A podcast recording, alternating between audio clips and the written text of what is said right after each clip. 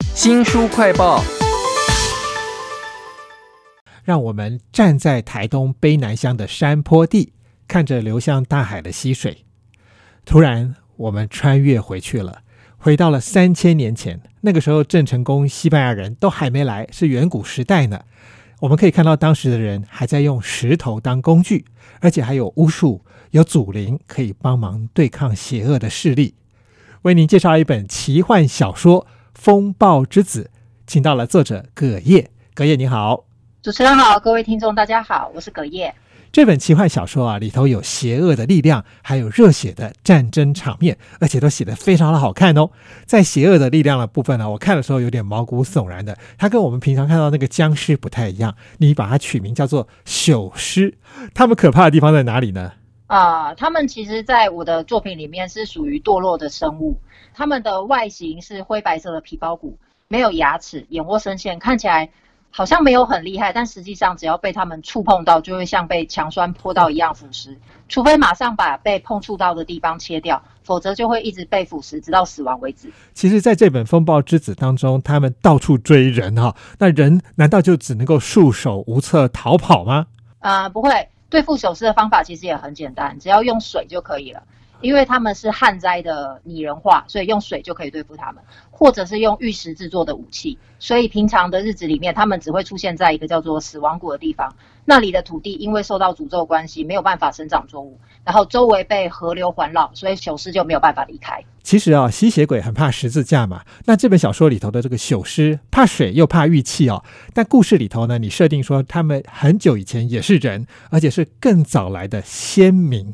那些先民到底是做了什么，才会沦落到在这个死之谷的森林当中徘徊呢？他们是最早来到这块土地的人嘛？那他们拥有很强大的法术，可以从土地中吸取力量。随着他们的力量越来越强大，他们也越来越贪婪。最后，他们想要把大地的力量放在自己身上，于是就遭到了反扑。虽然他们像大地一样。就是可以永生，可是也变成恐怖的怪物。这个朽尸大爆发是因为旱灾的关系哈。不过原住民他们的文明里头也有很多那种非自然的东西哦。在这本《风暴之子》当中，三千年的台湾的卑南有些什么样的种族跟文明呢？怎么样融入你的小说当中呢？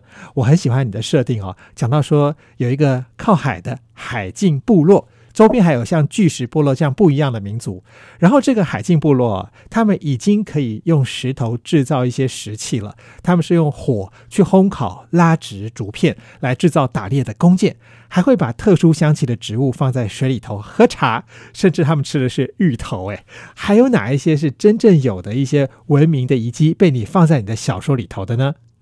呃，卑南遗址和卑南文化人其实时间大约是在五千多年前到两千多年前，是台湾新石器时代的文化代表。呃，当时在思考海境部落居民的生活的时候，花了蛮大的心力，因为无法直接使用现在原住民的文化样貌来呈现，毕竟相差了上上千年。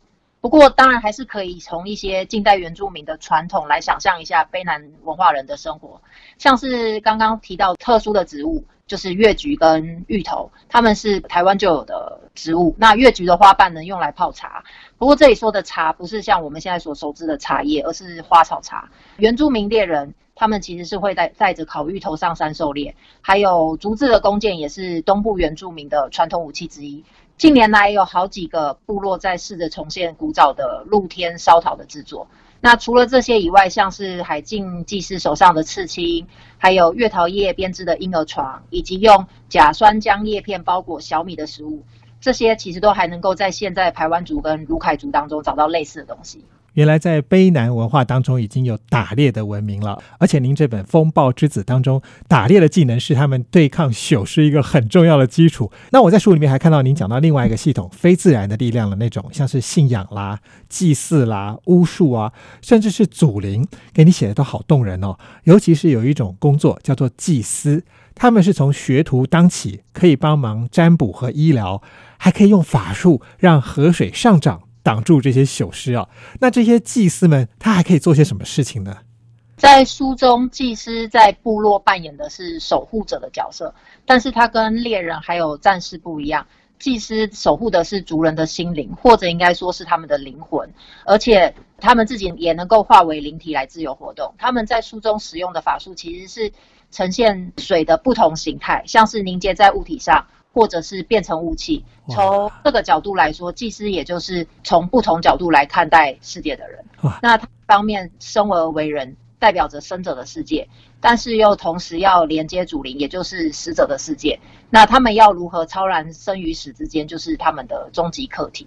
其实，在这本《风暴之子》啊，祭司的功能非常的强大。其中有一段，他们要召唤祖灵嘛，不明就里的人不知道怎么召唤，就看着祭司们去吟唱，跟着他唱就对了。这本《风暴之子》是个小说，小说一定要有吸引人的主角。这个女主角呢，她本身同时是祭司，但她也是个年轻美丽的猎人啊。他的弓箭还有战斗技能是无人能敌的，只是他命中注定一定要当祭司。后来他还爱上了一个来历不明的少年啊。这个少年到底有什么谜团呢？留给读者自己去看。但是我觉得这个少年他的出场蛮吸引人的。他怎么出现在这个海信部落的呢？书名叫做《风暴之子》，其实就某方面来说，就指的就是主角的登场方式。他本来驾着独木舟在海上漂流，快要饿死的时候，却突然出现一只云豹，指引他前往陆地的方向。但是想要前往陆地，就一定要穿过风暴。然后少年就选择了穿过风暴。他在被海禁部落救起后，他发现自己有了一个新的身份。那个身份是来自于一年前就一个死亡的小孩，然后少年还带着那个小孩的玉管，而且还说出了那个小孩的名字。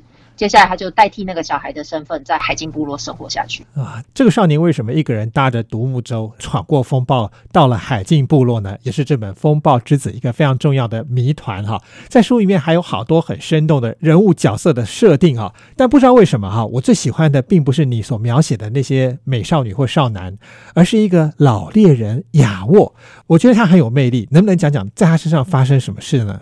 这个角色其实，在是很初期就设计的角色，他是海境猎人的领袖，思考的方式都是站在领袖的角度，所以他是一个很硬派，对自己要求很严格，然后不允许自己危害到部落的利益，面对侮辱也很可以忍耐，但是该战斗的时候，他也绝对不会退缩。他认为战斗前的准备工作更加的重要。我我指的准备工作不是只有指说呃制作武器而已，还包括观察对手跟呃战术的规划。哇，这所以他是用头脑在打架的那种人就是了。对。难怪我这么喜欢这个老猎人雅沃，因为看他在跟别人打斗的时候，那脑海里头的一些布局啊，非常的惊人哦。在这本《风暴之子》当中，其实你用了很多卑南史前文明的一些素材。那我想你在写这个小说的时候，应该做了一些研究哈。我也去参观过台东的这个卑南史前文明馆哈，里面有一些那个人兽形的玉器。那我那时候看那个造型很奇特，两个人头上有一只兽，我会胡思乱想说，这好像是一种通灵术哈。这个。动物放在两个人头上呢，就可以心意相通。那你在写这本《风暴之子》的时候，用了哪一些卑南文明的考古材料？还有哪一些没有用的？是你下一本的小说的构想吗？关于人兽形玉珏的造型，它是就像你刚刚说的，两个人头上顶着一只动物嘛，那感觉很像是这只动物的地位在人类之上，同时也可以解释成这只动物在守护人类。或者是它是不是暗示着这只动物代表着人与人共通的灵魂？那它为什么要守护人类？它跟人类有什么样的关系？人类为什么要需要它的保护？人类又在惧怕什么？我觉得这个是很值得深入探讨的。对我来说，小说的创作核心就是必须要能够引起好奇心。这本书出土的考古文物其实还有很多，呃，像是暗示着社会阶层的玉管、战士使用的玉矛。还有只有祭司能够带的玉铃，或者是支撑家屋的大石柱，还有小孩子们当做玩具来玩的陶偶。对，当然也有没有使用到的素材，呃，像是石轮，还有都兰遗址的大石棺，这些都因为篇幅和剧情的限制而割舍掉了。至于呃下一本小说的构想，我想写呃有关于两个部落战争的故事，其实应该就是年轻的雅沃和八代的呃故事为主。啊，比较有可能会用到就是都刚刚提到的都兰遗址的大使馆，原来是一本前传的构想啊！这本书叫做《风暴之子》啊，非常谢谢作者葛叶为我们写了一个这样格局宏大、这么成熟又动人又热血的一本小说，谢谢葛叶，谢谢谢谢大家。听众朋友，如果想要重复的收听我们的节目，或者说您只听到了一半，想要补足的话呢，我们在脸书、YouTube、Spotify。Podcast 都有新书快报，欢迎您下载 APP 订阅频道。